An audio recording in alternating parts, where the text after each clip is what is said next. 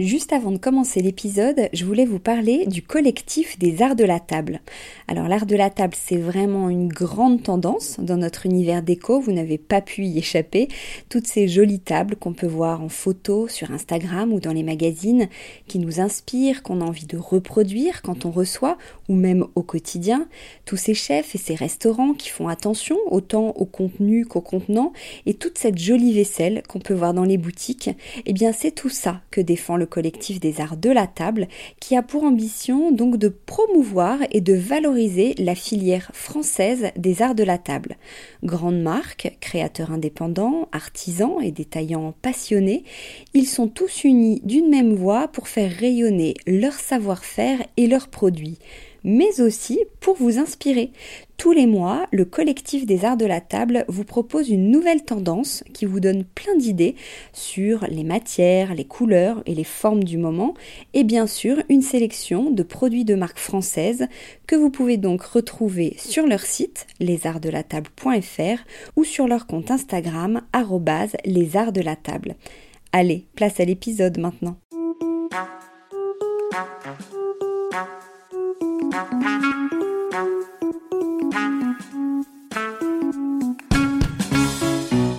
Bienvenue dans Décodeur, le podcast qui parle de celles et ceux qui font la déco aujourd'hui. Je m'appelle Hortense Leluc et à chaque nouvel épisode, j'invite à mon micro des pros de la déco. Un architecte ou un designer, une marque que vous aimez ou que vous allez découvrir, un entrepreneur, un créatif ou un influenceur, quelqu'un que vous allez connaître ou pas, mais qui dans tous les cas va nous parler déco et envers du décor. Rencontres, savoir-faire, actu, tendances, conseils, ici, la déco, ça s'écoute.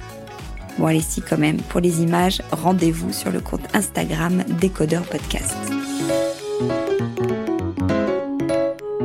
Aujourd'hui, je suis à la rédaction du Milk Décoration parce que j'interviewe sa directrice de la rédaction, Isis Colombe Combreas. Et oui, c'est grâce à elle si ce beau magazine déco qu'on collectionne, qu'on expose et dont on se délecte existe. Même si le journalisme est un métier que je connais bien, tous les titres ont des fonctionnements différents. Je vais donc lui poser plein de questions pour vous faire connaître l'envers du décor. Isis est franche et passionnée. Je vous laisse l'écouter, nous parler de son métier et de ses inspirations. Bonjour Isis. Bonjour. Euh, alors, quelle est l'histoire de la création du Milk Décoration? Alors, le Milk Décoration, c'est le, le petit frère du Milk Magazine. Le Milk Magazine, il date de 2003. C'est un magazine que j'ai créé avec mon mari, Karel Ballas, euh, suite à, à, son départ du magazine Jalouse. Il travaillait pour un magazine de mode qui existe toujours d'ailleurs, qui était un petit groupe de presse indépendant. Et très vite, il a senti l'époque avec un magazine de contre-culture comme Jalouse. Il travaillait aussi pour l'officiel homme, mais grâce, grâce à lui, j'ai compris qu'une presse était en train de, se créer, une presse indépendante qui n'avait pas besoin de mania de la presse et qui pouvait se faire de façon euh, différente, plus artisanale, grâce à l'outil numérique, contre toute attente. C'est-à-dire c'est euh, le, le digital qui arrivait dans la presse, qui permettait à des gens entrepreneurs comme moi, de monter des magazines. Donc en 2003, je monte euh, Milk Magazine sur les parents contemporains.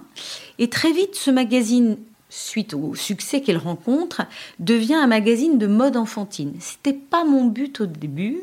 Je voulais faire un magazine pour les parents branchés puisque moi-même j'avais un petit garçon de 5 ans, j'étais ancienne animatrice télé, et je me suis dit pourquoi pas faire un magazine différent de famille ou de parents, qui va parler aux parents urbains qui ont une culture de l'image. Et j'ai créé ce, ce magazine Milk en 2003. Mais comme la mode enfantine était en plein essor, très vite, grâce ou à cause des annonceurs de mode enfantine, le titre est devenu très mode enfant. C'est super, je rencontre un succès, je fais une presse de niche qui plaît, toutes les marques de luxe commencent à faire leur licence enfant, je deviens leur interlocutrice, parfois même leur agence. C'est formidable, mais je m'éloigne un peu de ce que je voulais faire au début et je rajoute à la fin du magazine Milk souvent des sujets, des reportages chez les gens, chez les parents contemporains justement, et euh, je photographie le salon et la chambre d'enfant. Et c'est un exercice que j'aime beaucoup faire et je me dis, tiens, je pourrais peut-être imaginer des suppléments. Et au bout de 3-4 ans, je commence à faire les suppléments décoration du magazine Milk. Et ces petits suppléments rencontrent un très gros succès. Et là, je me dis peut-être je pourrais faire le petit frère de Milk parents, de Milk famille, en créant Milk décoration. Et là, on est en quelle année? Alors Milk Décoration, c'est toujours dur de le dater à cause de ses hors-séries, mais on doit, on doit lancer notre premier Milk Déco en 2007 peut-être, assez vite, mais avec une parution qui n'est pas la même qu'aujourd'hui. Et alors toi, tu as quoi comme formation à la base? Alors moi, j'ai euh, bon, je suis parisienne, je passe mon bac à Paris, je fais des études de cinéma et de lettres modernes à la faculté de Jussieu. Très vite, je veux travailler dans le cinéma. Très vite, je comprends que je ne fais pas partie du Serail, c'est-à-dire que mes parents n'étaient pas du milieu du cinéma. Donc, je m'oriente vers la télévision. J'arrive dans différents stages de télé où ça fonctionne très vite pour moi. J'ai un goût pour euh, la communication, pour euh, les arts du spectacle, on va dire. Euh, voilà. Donc tout de suite, ça marche bien. Et le stage se transforme en embauche, et cette embauche se transforme en animation télé. Donc très vite, je me retrouve devant la caméra et j'ai fait donc mes, mes, premiers jobs de, devant la caméra à l'antenne sur une émission pour enfants Monte Carlo TMC diffusait une émission tous les midis pour enfants, donc avec une fréquence euh, quotidienne. Et cette émission, je l'animais, mais j'ai un goût d'entrepreneuriat évident, ça c'est sûr.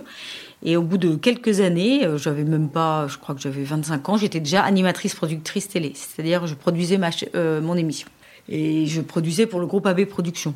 Donc j'étais chez un mammouth qui faisait des sitcoms au kilo et très vite j'ai je m'entendais bien avec Claude Berda, il est toujours très, très sympathique avec moi. Un millionnaire maintenant basé en Suisse. Et je lui ai piqué le contrat, il hein, faut le dire comme ça. voilà. Euh, mais tout, tout, en sympathie, hein, comme ça. Bon, ils avaient d'autres contraires. Hein. Vous pouvez imaginer qu'il n'était pas en galère après que je lui ai piqué un contrat. Et voilà, je suis devenue vraiment animatrice, productrice télé sur Monte Carlo TMC. Et donc, euh, j'ai fait euh, des émissions directes assez dingue, avec beaucoup d'enfants, bien entendu, mais aussi euh, des voyages. Enfin, j'ai commencé à beaucoup voyager pour l'émission. Et j'ai rajouté à, euh, à, mes cordes d'autres émissions de télé. J'ai commencé à faire une émission sur France 2 le soir, même la nuit, sur l'avance culturelle, sur la photographie. J'ai travaillé sur Paris Première, Canal Jimmy. J'ai produit plein d'émissions. Donc voilà, ça, ça m'a amené jusqu'en 2002 et 10 ans d'antenne. 10 ans de, télé, d'aventures super. Et ensuite, euh, j'avais pas trop le, goût d'attendre euh, le contrat, d'attendre qu'un. En fin de compte, à l'époque, c'était des directeurs de programme qui décidaient de leur grille. C'était pas trop mon caractère. J'aimais pas trop être dans la dans l'attente de l'autre, dans le désir de l'autre. En animatrice télé, fille, hein, on est loin de MeToo, hein, il y a longtemps. Hein. Je, c'était pas trop mon truc ça, d'attendre qu'un directeur des programmes m'adore. Et donc, je me suis dit, il faut que je fasse quelque chose plus, encore plus entrepreneur où je ne suis pas tout le temps en train euh, d'entendre un directeur de programme me dire que je fais une catastrophe industrielle parce qu'il y a 400 000 personnes qui m'ont vu. Moi, je trouve ça pas mal, 400 000 personnes. Et en télé, c'est merdique. Donc, je me suis dit, bon, bah, je vais aller dans une case où ces chiffres-là valent quelque chose. Et je me suis rendu compte que la presse mode, la presse euh, indépendante, c'était des bons chiffres, ça. Que quand le L faisait... Euh, un chiffre comme ça, c'est tout à fait honorable. Alors que c'était le L, hein, c'était quand même le mammouth français. Donc, je me suis dit, voilà, là, ça va être mieux. Et j'ai lancé euh, en 2003 euh, ce magazine de presse indépendante. Voilà. Et Milk, alors pourquoi ce nom? Euh, donc au démarrage, on a tout de suite senti qu'il y avait une attente de la mode enfantine pour ce magazine, mais je voulais surtout pas que le nom du magazine soit autour de la mode et surtout pas de la mode enfantine. Donc je me suis dit, qu'est-ce qui relie euh, la mère et l'enfant C'est le lait. Le lait maternel ou le lait tout court, hein, parce que je ne suis pas une ayatollah euh, de l'allaitement. Mais en tout cas, euh, voilà, je voulais un nom qui sonne. Et comme je vous l'ai expliqué, avant j'étais productrice télé et j'avais une émission qui s'appelait Pink. Et ce son m'amusait. Pink, Milk. C'est une petite histoire personnelle avec des sons qui sont des couleurs, qui sont des mots, qui sont plus des sons finalement. Ça m'amusait. Voilà, ça a été décidé euh, le temps d'un déjeuner de soleil. Hein. Il n'y a pas de marketing derrière. Alors, quelle est la ligne éditoriale, en quelques mots, de, de Milk Décoration? Alors, Milk Décoration, quand ça a été créé, j'avoue que c'était pour aller voir les intérieurs des familles contemporaines qui ont une culture de l'image et euh, qui ont un peu de pouvoir d'achat, mais qui ne sont pas allés demander conseil à un décorateur. Ce sont des gens qui, comme ils ont du goût, un goût assez affirmé, un peu de pouvoir d'achat, ont fait eux-mêmes leur décoration et ont intégré leurs enfants à la décoration. C'est-à-dire que c'est pas une chambre au bout du couloir avec des jouets roses en plastique. C'est une chambre où il peut avoir une affiche de Basquiat, mais pourquoi pas dans le salon un brick. Je voulais montrer ces gens-là. Donc j'ai commencé par euh, aller voir ces gens-là. Je trouvais qu'ils n'avaient pas tant la parole que ça dans les magazines de décoration où on parlait beaucoup des décorateurs, des antiquaires. Ça, c'était ma première idée. Après, il y avait aussi un petit dogme. Hein, bon, je suis pas Lars von Trier, mais avait un petit dogme. Moi-même, j'avais eu un très beau sujet de mon appartement dans un magazine de décoration où la styliste, l'assistant photo et le photographe étaient restés deux jours et demi chez moi. J'avais trouvé ça aberrant. Et j'ai demandé à mes équipes, au démarrage de Milk Décoration, de, de rester le temps d'un déjeuner. Normalement, qu'on est invité chez quelqu'un qu'on ne connaît pas, on ne dépasse pas 4 heures. Je trouvais ça bien, 4, 5 heures. Avec le soleil, puisqu'on essaye de faire beaucoup de photos en lumière du jour, on arrive à 11 heures, on fera à 16 heures, on va y arriver. Bon, j'avoue que de temps en temps, on n'y arrive pas. Mais c'était important pour moi de faire des photos comme ça. Ensuite, on ne ramène pas de stylisme du tout dans les appartements, dans la partie Est-ce que tu peux expliquer ce qu'est le stylisme peut-être Alors, le stylisme, il y a beaucoup de magazines de décoration pour des raisons différentes. Certains parce qu'ils doivent faire des retours annonceurs. Annonceurs, ce sont les publicités qui sont insérées dans le journal. Et pour que leurs clients, donc leurs annonceurs qui soutiennent le journal, parce que c'est des gens euh, qui, soutiennent la presse, hein. moi j'ai beaucoup d'annonceurs aussi qui, me soutiennent, on peut imaginer leur faire des retours en positionnant des objets de la marque chez des gens. Moi je trouve ça aberrant. Je pense qu'on peut très bien faire des retours et tisser des liens avec des annonceurs de façon très différente en leur dédiant des vrais articles qui parlent de leur savoir-faire, de leur talent, de leur nouvelle collection on n'a pas à mettre chez les gens euh, un coussin euh, d'une marque euh, auquel eux n'ont jamais eu l'idée ni les moyens. C'est pas fait dans l'idée d'apporter plus de style. Voilà. Après, il y a autre chose de temps en temps qui peut être fait, ce stylisme. Il y, y, a une autre dimension, c'est de temps en temps, ça m'est arrivé, très peu moi, mais je pense que les autres magazines le font c'est qu'il y a des envies de propriétaires qui, le jour où ils acceptent de faire un beau reportage photographique chez eux, ils se disent Ah, cette toile ou cette chaise dont je rêve, que je ne peux pas m'acheter. Et pourtant, c'est la prolongation de ma direction artistique à la maison. Bon, ça, on peut le faire. On peut dire, on peut emprunter à la galerie en question et poser cette chaise, si vous le souhaitez. Si c'est la demande du propriétaire, mais sinon, non. Alors comment vous les trouvez justement, ces reportages, ces familles, ces maisons? Alors évidemment, c'est comme aujourd'hui quand on a de l'info, on l'a de façon multiple. On a de l'info par bouche à oreille, des pigistes, des amis. On a de l'info par nos voyages. Quand on va commencer à voyager, on va rencontrer des gens. On a de l'info par Instagram, bien entendu. On a de l'info par les attachés de presse qui font un boulot formidable. Moi, j'ai de l'info. c'est sur le même niveau. Au fait, euh, l'info, elle me vient avec plein de niveaux différents. Et après, la passoire ici, c'est vrai, c'est notre goût. On a un goût très spécial. Tout le monde pense qu'il est positionné sur une couleur euh, de terracotta. J'entends des trucs délirants. Non, pas du tout. Ce goût est émouvant. En revanche, il y a vraiment du j'aime, j'aime pas chez nous. C'est-à-dire des choses qu'on estime euh, pas mille que décorations compatibles c'est pas compatible parce que c'est trop vu, parce que c'est vulgaire, parce que euh, c'est trop arrangé, il n'y a pas assez de vie. C'est subtil, hein c'est un petit groupe, hein on, est, euh, on est quatre. Hein Laurine, euh, la rédactrice en chef, Adèle, notre collaborateur depuis le début, maintenant Sophie, Karel et moi. Voilà, en ce moment, Hélène euh, qui remplace Laurine car elle est en congé maternité. C'est une toute petite bande et voilà. Mais on ne veut en aucun cas être des ayatollahs du goût, mais en fait, oui, on a créé un goût euh, avec cette petite bande et on s'est éloigné de Milk de départ, puisque maintenant on peut tout à fait dans le cahier inspiration avoir un beau sujet sur un décorateur qu'on estime qui a compris l'air du temps et qu'on estime beaucoup, qu'on suit. Les décorateurs ne sont plus euh, bannis de Milk Déco. C'était au départ. Je voulais vraiment trouver une façon plus originale de parler des intérieurs euh, urbains. Au début, j'étais beaucoup dans les intérieurs urbains. Maintenant, je parle de décorateur et je parle de campagne. Pour un oui, pour un non, mais ça, c'est pas moi, c'est à cause de la pandémie. Hein. tout le monde a envie de la clé des champs. Hein. Toi, tu es directrice de la rédaction. Quel est ton rôle, en fait? Alors, je suis directrice de la rédaction du Milk et du Milk Déco.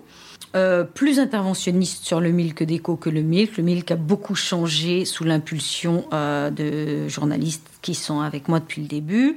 Le Milk Déco, au niveau de l'icono, il n'y a pas une image qui passe si, si moi je ne l'ai pas adoubée euh, en disant ça, ça, ça fonctionne. Ça, c'est vrai, je suis très interventionniste pour l'image, Carrel pour la mise en page et la direction artistique.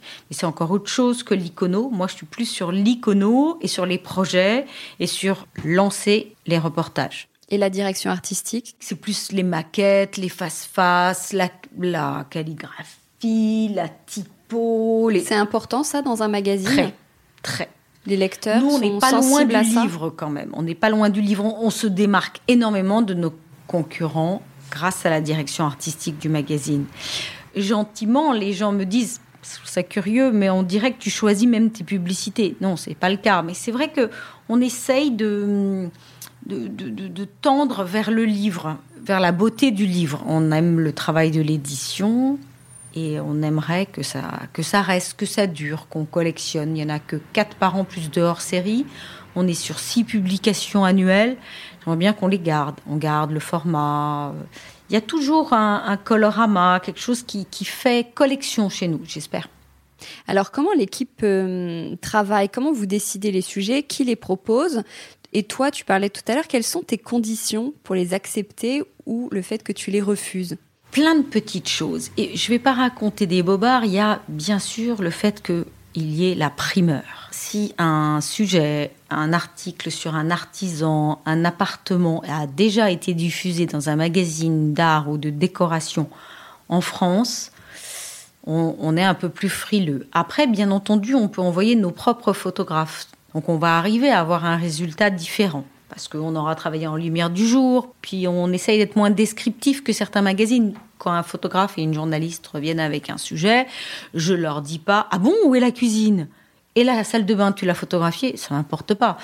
Je leur fais confiance. S'ils m'ont pas fait de photo de la cuisine, c'est que elle ne valait pas le coup. Ah, je n'ai pas à répondre à la demande d'un lecteur qui voudrait savoir. Euh, comment était la cuisine. Je peux faire un dossier spécial cuisine pour montrer les plus belles cuisines, mais j'ai pas, voilà, j'ai pas cette réponse-là. Donc photographiquement, ça ressemble pas aux autres.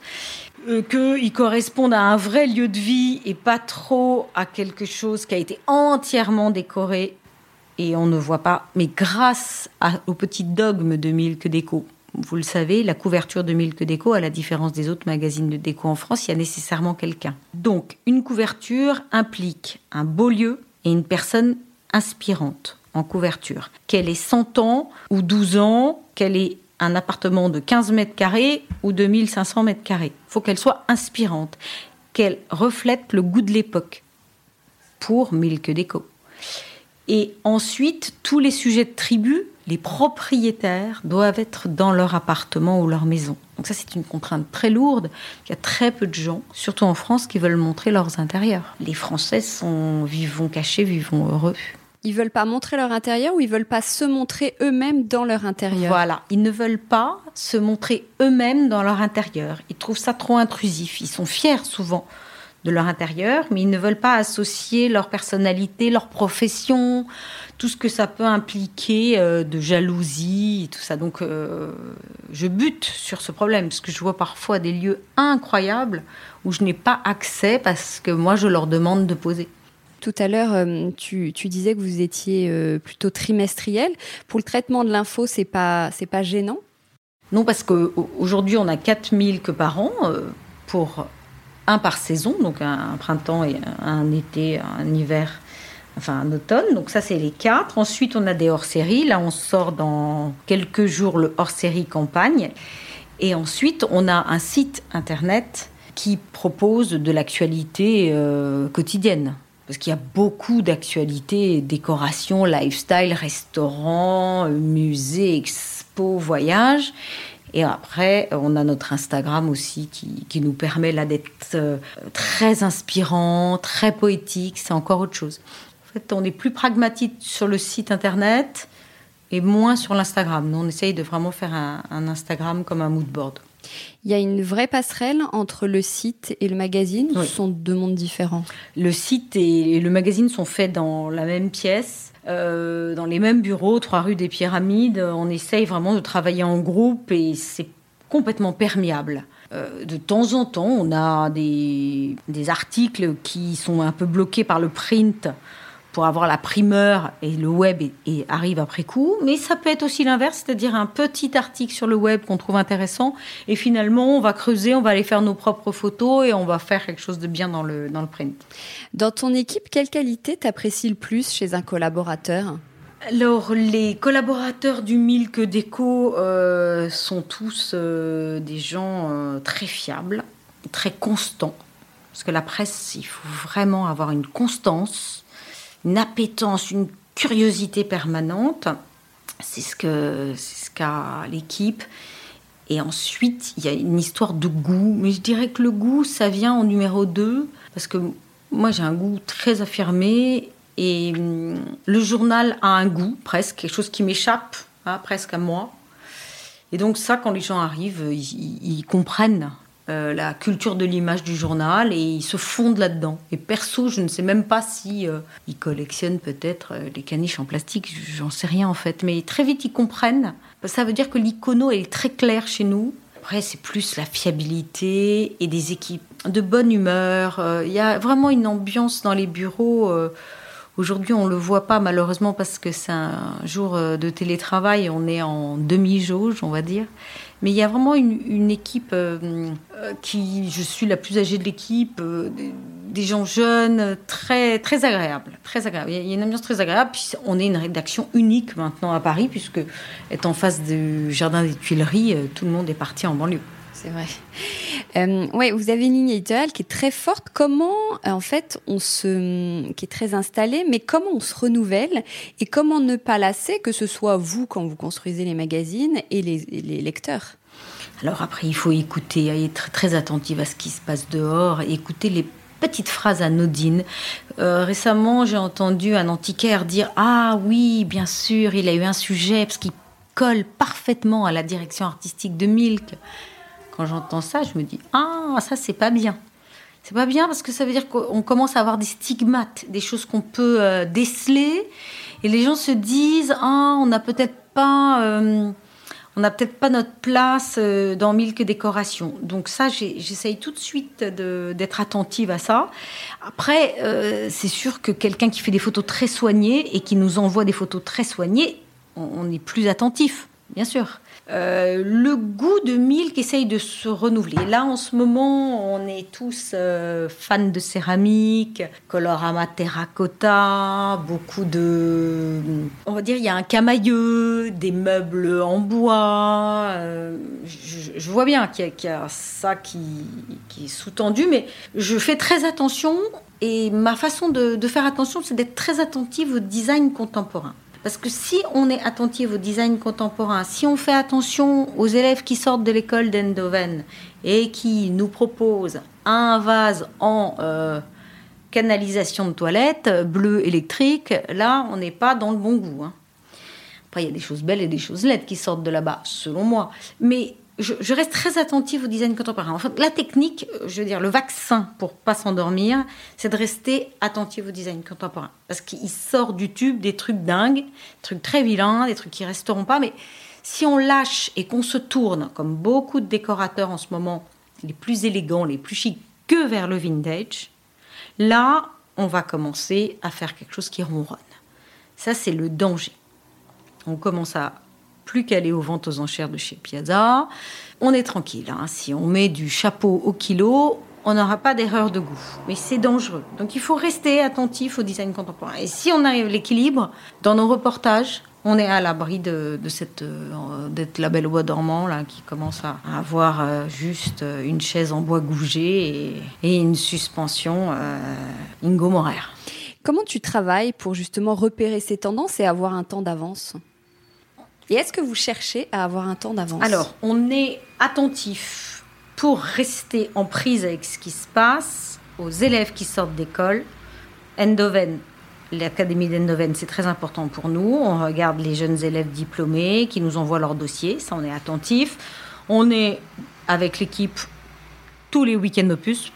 Moi, un week-end par mois, mais les trois autres, un autre week-end. Donc, on voit tout de suite ce qui se passe au puce Paul Bersarpet. Très attentif, euh, bien sûr, aux éditeurs en Italie et en Scandinavie, parce que là, il y a quand même deux mammouths de la décoration très sensible aux nouveaux décorateurs espagnols. Ça bouge beaucoup. Donc il n'y a pas encore de maison d'édition espagnole intéressante. Patricia Urquiola est un espagnol, mais elle travaille en Italie.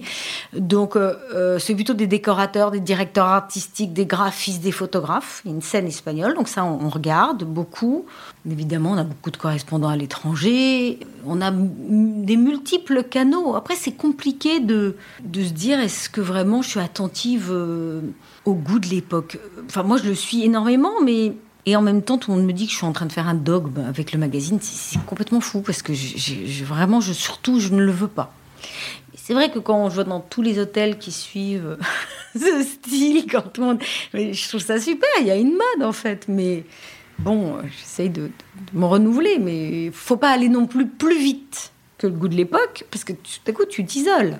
C'est pas, c'est pas l'idée non plus. Et les gens ne seraient pas prêts? Les gens, euh, en fait, consomment ce que tu proposes dans Milk Décoration. En fait, Milk Décoration propose des tendances, propose des intérieurs et des rencontres. Mais plus on propose des gens et des artisans, et moins on propose des tendances, et là, on est à l'abri des écueils. Si tu commences à dire qu'il y a un artisan qui fait du bois gougé à, à Biarritz, tu peux pas tomber dans une erreur. C'est où tu aimes et tu vas commander euh, un bol ou une chaise où tu n'en as pas les moyens, mais tu vas comprendre qu'il y a un beau travail. Si tu commences à dire il y a une tendance bois gougé, bon bah là, je pense que c'est l'erreur. C'est ce qu'on essaye de pas trop faire nous. On essaye de pas trop faire les tendances. On essaye plutôt de montrer les artisans qui sont des phares dans la mer et, et des gens qu'il faut suivre, qui sont des leaders d'opinion. Et après, les tendances, elles viennent dans les autres magazines, je dirais. Et après, j'ouvre d'autres magazines qui sont même pas des magazines de déco, mais des magazines féminins qui vont faire une tendance brutaliste. Je suis morte de rire. Parce que vraiment, le brutalisme, euh, voilà, c'est des meubles très rustiques où dans l'architecture, c'est du béton au kilo. Il y a plein de gens qui détestaient quand même. Mais tant mieux si tout à coup les gens redécouvrent la, la station de ski euh, euh, Flaine, qui a été faite par Marcel Breuer, parce qu'il y a des gens pendant des années qui ont dit que c'était une station de ski horrible. Moi, je la trouve fort belle. Bon, bah, tant mieux pour cette station de ski. Depuis un an, il y a quand même beaucoup moins d'événements. Les boutiques sont, sont fermées, il y a peu de présentations. Comment vous faites pour rester créatif? Alors ça, c'est quand même très compliqué. Je trouve qu'on est moins créatif. À un moment, ceux qui disent le contraire, ce sont des tocards on est créatif parce qu'on est ensemble. Quand on va à Milan, quand on va dans les foires euh, dans les pays scandinaves, quand on va au Mexique en ce moment, qui est une scène très intéressante pour euh, l'art de vivre, on voit des choses, on mélange, on rapporte, on, nos souvenirs s'effacent, d'autres s'allument. C'est formidable. Là, franchement, on est bloqué à la niche, dans nos bureaux. On trouve bien sûr des photographes sur place, des journalistes sur place qui nous donne un peu d'infos, mais on sent qu'il n'y a plus les, les passages, les, passerelles. Là, en ce moment, il y a des projets hôteliers pour l'été qui arrivent, mais on sent qu'il y a, il y a peu de trafic. Non, moi, je trouve que c'est une période euh, assez, assez compliquée. Et l'info euh, me vient via, euh, via les écrans, mais non, c'est assez dommage. Qu'est-ce que tu penses, toi, du monde de la déco, du design d'aujourd'hui? Quel regard tu as? Alors aujourd'hui, euh, je trouve que quand même il y a beaucoup de démocratie dans la décoration. Moi, je trouve ça super chouette. Je ne fais pas partie des gens qui sont sur snob à ne vouloir que les pièces originales vintage. J'aime bien les rééditions. Donc euh, j'aime beaucoup les rééditions que fait Vitra, Artec, Ça, c'est vraiment important de le dire. J'aime beaucoup les rééditions de Gubi, des grands designers français. Évidemment, je suis le, marché du vintage. Après, la décoration qui est inspirée de ces maîtres-là et qui propose des petites suspensions sympathiques avec des pétales qui font penser à celles d'Ingo Morer. Franchement, je vois pas mal à ça. C'est un pas. Souvent, quand on démarre et qu'on commence à décorer de façon un peu euh, hasardeuse son, son appartement, déjà, je trouve ça chouette, moi. Je trouve que déjà, on se dit, tiens, on se pose et on arrête de consommer des vêtements au kilo, on se dit tiens, l'objet, qu'est-ce qu'est le rapport à l'objet, le voyage tout ça. Donc je trouve que les petites anciennes de décoration euh, qui sont euh, Ikea, MPM, Med.com sont des, des, très bons dealers de décoration. J'ai pas euh, je j'ai pas, je me pince pas le nez du tout avec toutes ces enseignes-là. J'arrive à trouver plein de choses sympas. Après, la décoration, c'est aussi les euh, multimarques et les multimarques online. Et ça, c'est vraiment l'éclate de pouvoir trouver aujourd'hui euh, la bouilloire japonaise euh, ou la Chemex californienne euh, qui arrive à la maison. C'est magique quand même. Je veux dire, il y a dix ans, fallait aller en Californie acheter la cafetière Chemex. Non, moi, j'aime bien vivre avec mon époque et que tout soit très accessible. J'aime beaucoup. Après, évidemment, je ne citerai pas les décorateurs qui m'intéressent pas, mais il y en a plein. Mais ils sont peut-être très bien relayés dans le L Décoration ou le Marie-Claire Maison. Est-ce que vous vous connaissez entre directrices de rédaction? Oui, et c'est toujours très sympa. On se connaît en tant que rédac chef puisqu'on fait une à deux fois par an des voyages de presse où on va être invité gentiment par des marques à faire des expériences, à faire un voyage ou tester un hôtel ou aller découvrir le savoir-faire d'une marque souvent. Et on se retrouve ensemble. Je suis complètement atypique dans cette bande-là, sincèrement. je les trouve toujours sympathiques. Mais c'est parce que ce sont des salariés. Ils sont super sympas, mais ce sont des salariés. Moi, je suis un, entrepreneur. Je fais ce que je veux, je pense ce que je veux. Je...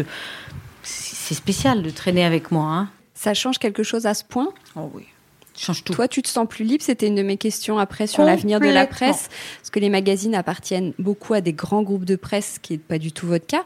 Donc pour toi, c'est vraiment, c'est pas plus difficile que ça. Au contraire, c'est une chance? Non, pour moi, c'est une chance. Je vraiment, je, je peux, euh, je peux travailler avec mes équipes euh, et choisir mon chemin de fer. Moi, j'ai plus une approche euh, sociologique. Après, en ce moment, on vit une période très dure. Certes, on est en kiosque et pendant cette pandémie, on peut nous trouver en kiosque tous, mais on a peu de soutien des annonceurs et pourtant tous les Français depuis un an font que décorer.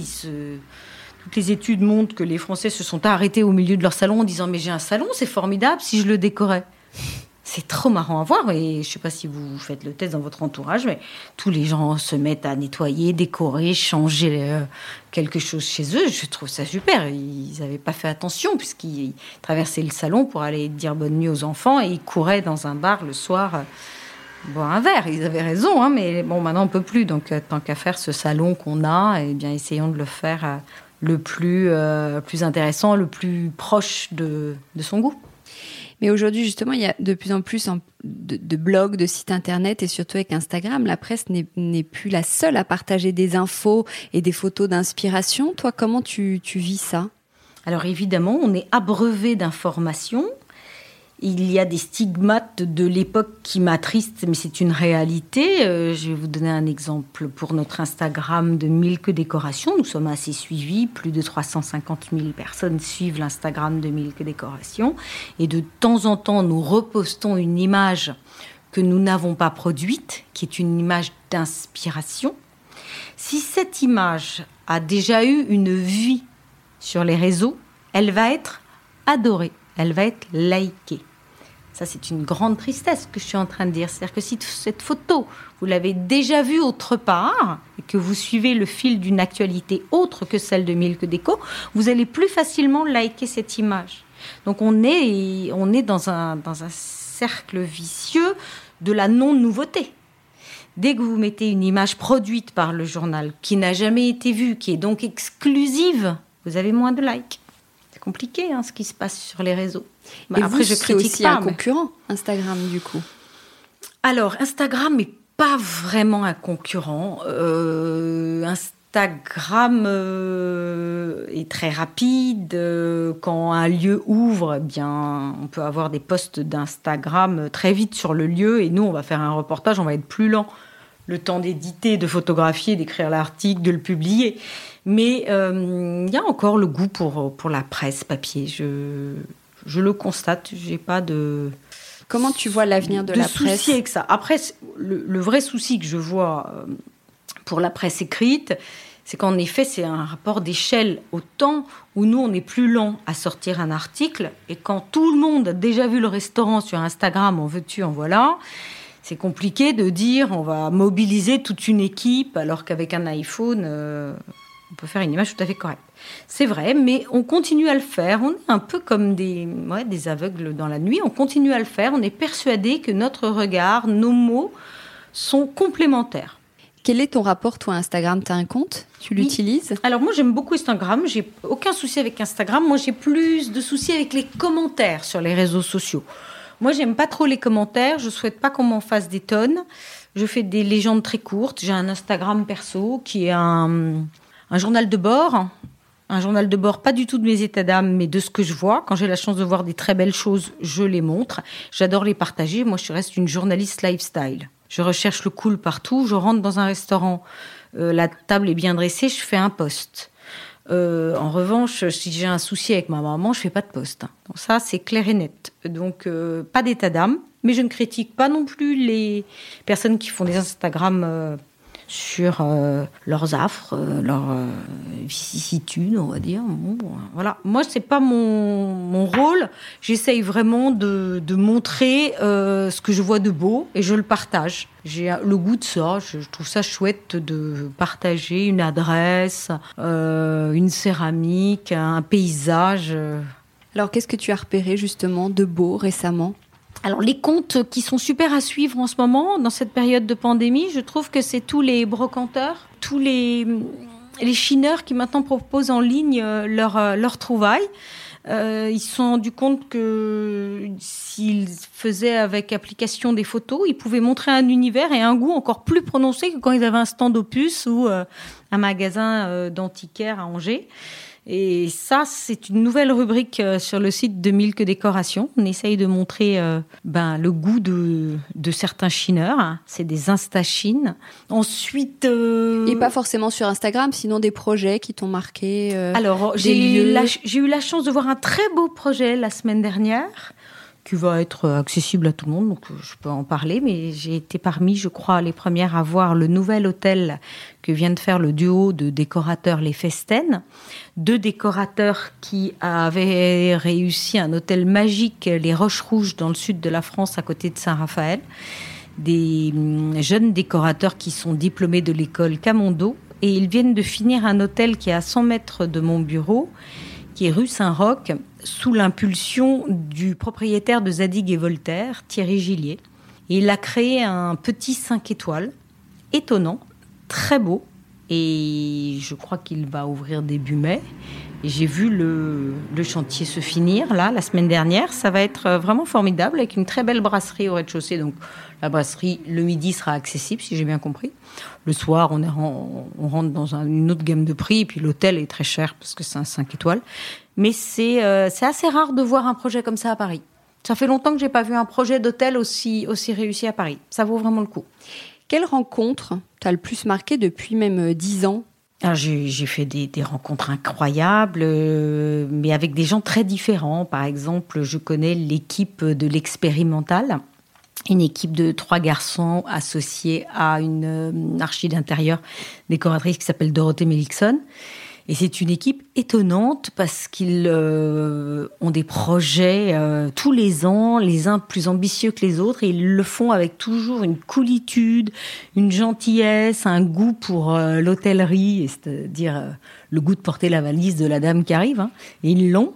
Et j'ai fait des très beaux reportages avec eux. J'ai connu aussi les coulisses parce que mon mari a travaillé avec eux en direction artistique sur l'hôtel de Minorque. Et ça, ça a été une très belle rencontre professionnelle parce que je suis allée au-delà de mon travail de journaliste. J'ai vraiment vécu comment euh, on choisit un terrain, comment on imagine un hôtel jusqu'à le jour où enfin le client boit son cocktail au bord de la piscine. Ça, ça a été très sympa. Après, la rencontre la plus influente, pour moi, la plus forte, c'est Commune. J'étais très fan de Commune Design, qui, est plus connu aux États-Unis qu'en France, parce que pour l'instant, ils ont quasiment rien réalisé en France. Mais c'est les, créateurs des Ace Hotel. Et je suis allée les voir dans leur studio à Los Angeles. Roman Alonso euh, m'a reçu. Et c'est vrai que c'est la première fois que j'ai vu quelqu'un qui était vraiment en connexion avec moi. Dans comment il était habillé, comment étaient ses bureaux, comment il imaginait les hôtels. Alors que c'est un type euh, que, que j'ai vu qu'une fois. Mais là, j'étais vraiment euh, emballée de, de, voir son travail et de, et de faire un article sur lui. Et quand il ressort là un nouvel hôtel à Brooklyn que j'ai pas vu encore, mais j'ai fait un article parce que la pandémie m'interdit d'aller à Brooklyn, mais j'ai adoré. Il a fait un hôtel, Ace Hotel, à, Brooklyn. Je trouve ça formidable. J'adore. Et puis après, il y a une autre rencontre très importante pour moi qui a dépassé le cadre professionnel. C'est Andrea, Andrea Marcante, qui est un architecte turinois que j'adore, qui travaille avec une associée qui s'appelle Adelaide Testa. Et c'est des gens assez éloignés de moi dans mon goût parce qu'ils sont plus dans on va dire, un courant d'architecture d'intérieur italien, euh, Memphis, beaucoup moins brutaliste, beaucoup moins tourné vers euh, la ruralité. C'est très urbain ce qu'ils proposent et j'ai adoré ces gens. Je les ai beaucoup suivis et je leur ai confié la réalisation de l'architecture d'intérieur de mon appartement à Paris, qui était leur premier chantier parisien puisqu'ils sont turinois. Quels sont justement pour toi les indispensables d'une déco réussie? Tu parles de ton appartement. Ah, euh, c'est très, très large. Hein, hein. c'est très compliqué de répondre. Un appartement, une maison avec une déco réussie. Sincèrement, si l'appartement n'est pas bien décoré, mais que tout le monde s'amuse et que tout le monde est agréable, c'est la, euh, la, soirée, tu, tu l'as réussi. Euh, après, la décoration, c'est compliqué quand même. C'est compliqué de me demander ça parce que j'avoue qu'il y a mille et une façons de réussir un appartement. J'aime je reste journaliste, donc j'adore un appartement vide avec un matelas par terre, avec Yoko Ono et John Lennon qui proclament quelque chose. Ça me fait marrer, ou le travail de John Paulson minimaliste. Et j'adore aussi euh, les appartements ultra chargés comme peut faire Nathalie l'été. Euh, j'ai pas. Euh, quand, en fait, quand le trait est fort, quand le fil rouge est fort, je suis admirative de quelqu'un qui cherche quelque chose qui ait une direction artistique, en fait. Donc ça peut être rempli de manga, ou ça peut être euh, rempli de Bouddha, ou euh, de planches en bois, si c'est bien fait. Après, moi, vous me demandez mon goût perso, voilà, c'est les Roman and Williams et les communes. Je suis bah obsédée par les décorateurs américains. Tes goûts, tes goûts, perso, à quoi ça ressemble chez toi Alors moi, j'adore euh, les décorateurs euh, américains, californiens. Euh, j'avoue, j'aime évidemment, comme tout le monde, le pape Axel Verwoerd. Quand on ne sait plus, on n'a qu'à regarder dans sa direction. Et là, on sait à nouveau le wabi-sabi, le mouvement Gutai tout ça, ça aide. Ce sont des mouvements artistiques qui aident dans la décoration. Quand on est un peu perdu, on regarde du côté d'Axel Verwoerd, tout va bien. On retrouve euh, un peu de, sens à tout ça. Après, chez moi, c'est euh, pensé euh, par euh, les architectes turinois dont je parlais, Andrea Marcante et Adelaide Testa, et en même temps leur travail était complètement désarticulé par moi, qui chine des objets brutalistes et de la céramique au kilo et qui fait des couvertures moi-même patchwork toute la journée, façon patchwork quilt californien. Donc de toute façon, j'ai inversé leur tendance. Donc euh, je voilà, c'est un mix euh, qui m'est très personnel, mais en aucun cas euh, je, veux appuyer ce, style-là. C'est moi, c'est mes obsessions du moment, mais non une déco d'intérieur réussie. Tu changes souvent ta déco?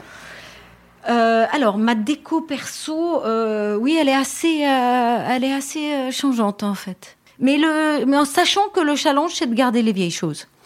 Alors voilà, Comment essayer de garder des choses qu'on a chinées il y a 30 ans? Ne pas les virer. C'est un challenge. Enfin, c'est amusant. Et puis, ne pas trop accumuler non plus. On sait que quand c'est rempli de babioles, on commence à être maniéré. Qu'est-ce que tu as acheté récemment? Alors récemment, euh, j'ai acheté une tête en bois opus à 10 euros euh, au marché Vernaison. Un coup, je crois, un grand coup. Parce que franchement, euh, au vu du prix, elle, fait, elle, a un effet fou. Elle est très belle. C'est une tête de Christ sculptée, très belle. Qu'est-ce que j'ai acheté récemment? Des très jolies tasses d'un designer hollandais que j'adore, qui est édité par Serax, Martin Bass.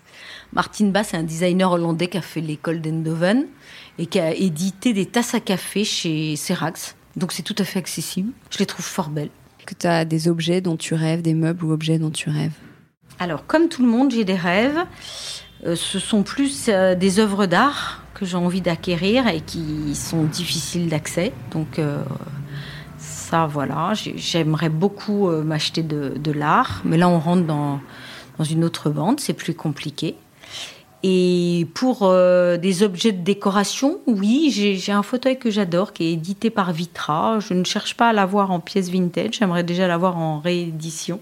Euh, voilà, c'est un très beau fauteuil euh, du Corbusier. J'ai toujours adoré. Et hum, qu'est-ce que j'aime tout particulièrement, que j'aimerais trouver comme ça de façon magique En pièces de mobilier, oui, Nakashima. Ouais, mais là, on est pareil dans des bandes pas du tout accessibles. Donc, euh, en fait, ce prix me freine, c'est très bien.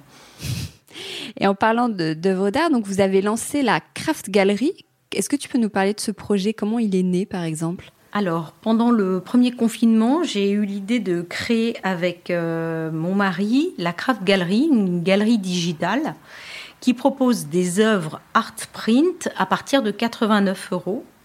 J'ai essayé d'imaginer un produit qui serait une extension de Milk et de Milk Décoration. J'ai fait une belle collaboration il y a 2-3 ans avec Monoprix pour l'anniversaire du Milk Magazine. C'était très agréable, mais j'ai été quand même malmenée dans ce projet parce que je devais sortir un bavoir, euh, un bloomer, une robe, une veste. Et je me suis dit non, ça, ça me va pas si bien que ça. C'est loin de moi. Qu'est-ce qui serait proche de mon activité?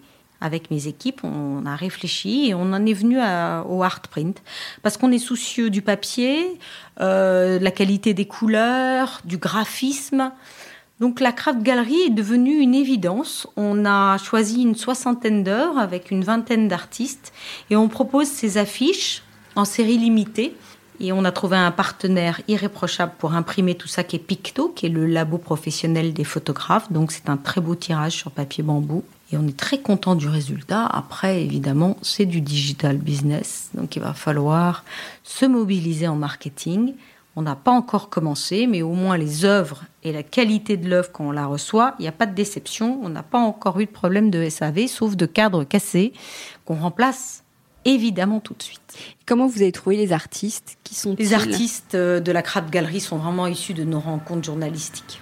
Quand on a rencontré un talent, Lia Rochas, Kate Evan, Mathias Borlunge, tous les gens qui font partie, on les appelle chez nous, notre petit jargon, les makers, sont des gens qui ont eu un article dans Milk Décoration. C'est comme ça qu'on les a rencontrés. On leur a demandé une, deux, trois, quatre œuvres maximum euh, qui soient accessibles sur la Craft Gallery. Oui, parce que ce sont des petits prix.